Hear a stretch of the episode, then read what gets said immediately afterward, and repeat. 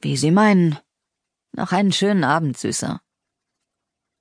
Ich schnaufte, warf jedoch einen letzten verstohlenen Blick auf den attraktiven Mistkerl, bevor ich zu meinem Date zurückging.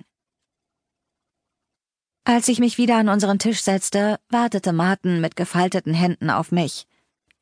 Tut mir leid, entschuldigte ich mich. Da war eine Schlange. Dazu fällt mir eine lustige Geschichte ein. Als ich mal mit meiner Mutter in meinem Restaurant war und sie zur Toilette ging, Martens Stimme verebbte zu einem Hintergrundrauschen, während ich auf mein Handy starrte und hoffte, dass es endlich klingelte.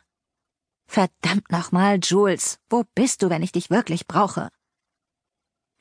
Martin war gerade in der Mitte seiner Geschichte angelangt, jedenfalls vermute ich, dass es die Mitte war, als ich den Mistkerl bemerkte, den ich bei den Toiletten getroffen hatte.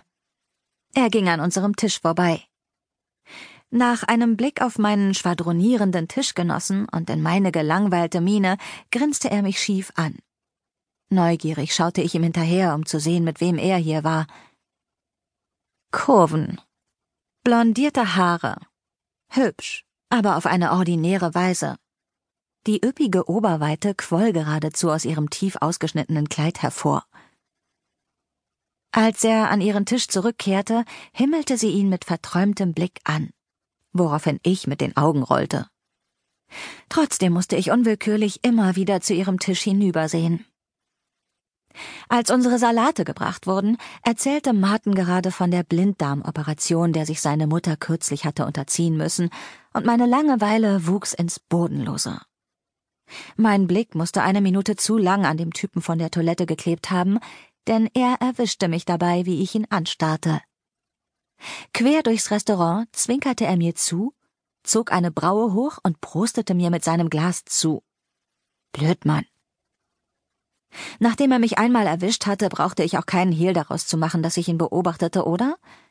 Er war mit Sicherheit interessanter als mein Begleiter.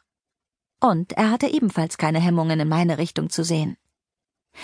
Als der Kellner an seinem Tisch stehen blieb, sah ich, wie der attraktive Toilettentyp in meine Richtung zeigte und etwas sagte. Martin erzählte immer noch von seiner lieben Mama. Ich drehte mich um und blickte hinter mich, um herauszufinden, worauf der attraktive Mistkerl von der anderen Seite des Saals wohl gezeigt haben mochte. Als ich mich wieder umwandte, waren der Blödmann und seine Begleiterin bereits aufgestanden. Ich versuchte seine Lippen zu lesen und verstand einen Teil von dem, was er sagte. Anscheinend ging es darum, dass er sich zu einer alten Freundin setzen wollte. Dann kamen sie plötzlich an unseren Tisch marschiert. Ob er Martin wohl stecken wollte, was er belauscht hatte? Reese, bist du's wirklich?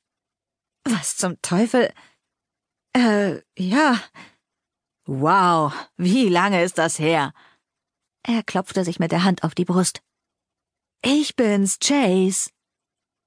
Bevor ich wusste, wie mir geschah, beugte sich der Blödmann, der offenbar Chase hieß, zu mir herunter und umarmte mich. Als ich in seinen Armen war, flüsterte er Spiel mit. Lass uns deinen Abend etwas interessanter gestalten, Süßer. Ich war völlig perplex und beobachtete mit großen Augen, wie er sich anschließend Martin zuwandte und ihm die Hand reichte.